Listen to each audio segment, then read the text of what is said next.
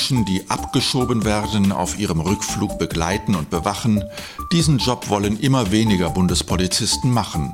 Woran liegt das? Das frage ich Jörg Radek. Er ist stellvertretender Bundesvorsitzender der Gewerkschaft der Polizei und Vorsitzender des Bezirksbundespolizei bei der Gewerkschaft. Herr Radek, ist die Aufgabe, Abschiebungen durchzuführen, ein Job wie jeder andere für die Bundespolizei? Also diese Situation, die die Kollegen an Bord vorfinden, die ist sehr belastend. Belastend sowohl was die körperlichen Belastungen aufgrund von Arbeitszeiten anbelangt, aber vor allem auch psychisch, weil sie bringen ja jemand außer Landes, sie beenden damit eine Hoffnung, die jemand hatte mit einem Aufenthalt in Deutschland. In welchen Schritten läuft eine Abschiebung aus Sicht der Bundespolizei eigentlich ab? Die Landespolizeien bringen die außer Landes zu bringen bin zur Bundespolizei. Wir haben da die Schwerpunkte mittlerweile in Nordafrika, Westafrika, also das sind dann Staaten wie Algerien, Tunesien oder auch Ghana und Gambia als Beispiel genannt. Also die Kollegen sind verantwortlich dafür. Am Flughafen wird äh, die Sammelrückführung zusammengestellt und dann wird an Bord gegangen und die Bundespolizisten sind je nach Gefahrenprognose an Bord und bringen dann außer Landes Schwerpunkt Nordafrika und Westafrika. Also wir übergeben an die örtlichen Behörden. Wer als Bundespolizist eine Abschiebung durchführt, muss einen Lehrgang Personenbegleiter Luft absolviert haben. Warum eigentlich?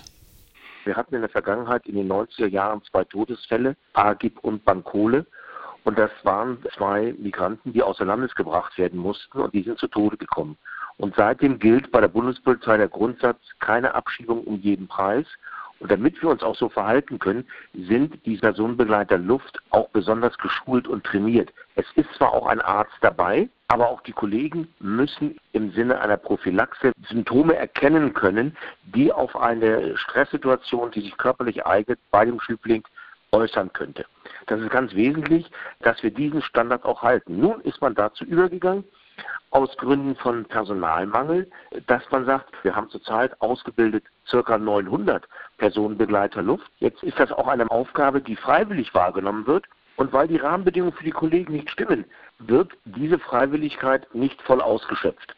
Und es führt dazu, dass wir Personalengpässe haben. Und jetzt beginnt die Dienststelle, diese Standards zu unterlaufen, dass also auch ganz normale Kolleginnen und Kollegen ohne Fortbildung mitgenommen werden sollen auf diese Flüge. Und das sagen wir als Gewerkschaftspolizei, ist ein Unterlaufen von Standards.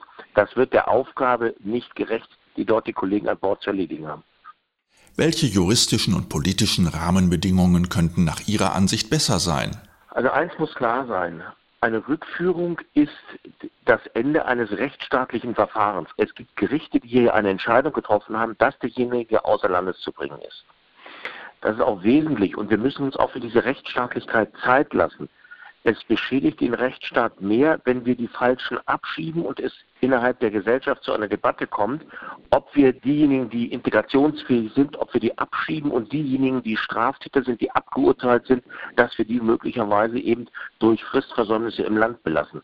Das sind Dinge, da muss Politik, da muss die Justiz uns helfen und muss das so gestalten, dass das nicht als eine Aufgabe, äh, die wir nicht erledigen können, bei der Polizei steht, sondern das sind juristische und politische Rahmenbedingungen, die dort erledigt werden müssen.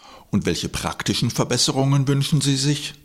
Also wenn ich nach Afghanistan fliege und ich muss über Usbekistan fliegen, dass ich dort an einem Flughafen eine möglichst kurze Verweildauer habe. Nicht, dass ich jetzt noch auch im Ausland mit jemandem bin, den ich in ein anderes Land verbringen muss und mich womöglich dem Vorwurf einer Freiheitsentziehung ausgesetzt sehe. Das sind Dinge, die sind planerisch vorher besser abzuklären als wie bisher. Oder etwas ganz Tückisches. Sie sind unterwegs und es wird Ihnen der Schokoriegel, der Ihnen an Bord gereicht wird, wird Ihnen im Rahmen des Bundesreisekostenrechts angerechnet auf den Tagesatz, den er für die Verpflegung zu entrichten hat. Ich halte das für eine bürokratische Spitzfindigkeit, die man unseren Kollegen nicht zumuten sollte. Ist die Aufgabe der Bundespolizei seit 2015 schwerer geworden? Immer seltener wird ja per Linienflug abgeschoben, immer häufiger mit extra gecharterten Maschinen. Es gibt einen Anstieg an Widerständen bei den Rückführungen. Sie müssen sich ja vorstellen, für denjenigen, dem hier gerade eine Hoffnung genommen wird, für den ist das essentiell. Wir stellen fest, dass wir vermehrt Widerstände haben und die sehr brutal auch sind. Auch das hat sich in der Qualität verändert. Und dass man eben aus diesen Gründen heraus sagt, wir machen das nicht mehr mit Linie, weil wenn wir in einem Linienflug natürlich Rückführung machen und es sind auch noch andere Passagiere an Bord, die nach Marokko in ihren Urlaub fliegen wollen und die bekommen mit, dass im rückwärtigen Raum etwas Renitentes passiert, dann fragen die nach und dann, das bringt unsere Kollegen wieder erneut unter einen erhöhten äh, Druck, weil sie beobachtet werden, weil ihre Handlungen auch beurteilt werden. Videografie spielt auf einmal eine Rolle. Also Sie sehen, dass sich da etwas äh, entwickelt hat, was wir vielleicht vor 20 Jahren oder vor 10 Jahren noch nicht in diesem Umfang hatten. Was wären die nächsten Schritte aus Ihrer Sicht, damit es wieder genug Freiwillige gibt, die diesen Job bei der Bundespolizei übernehmen wollen?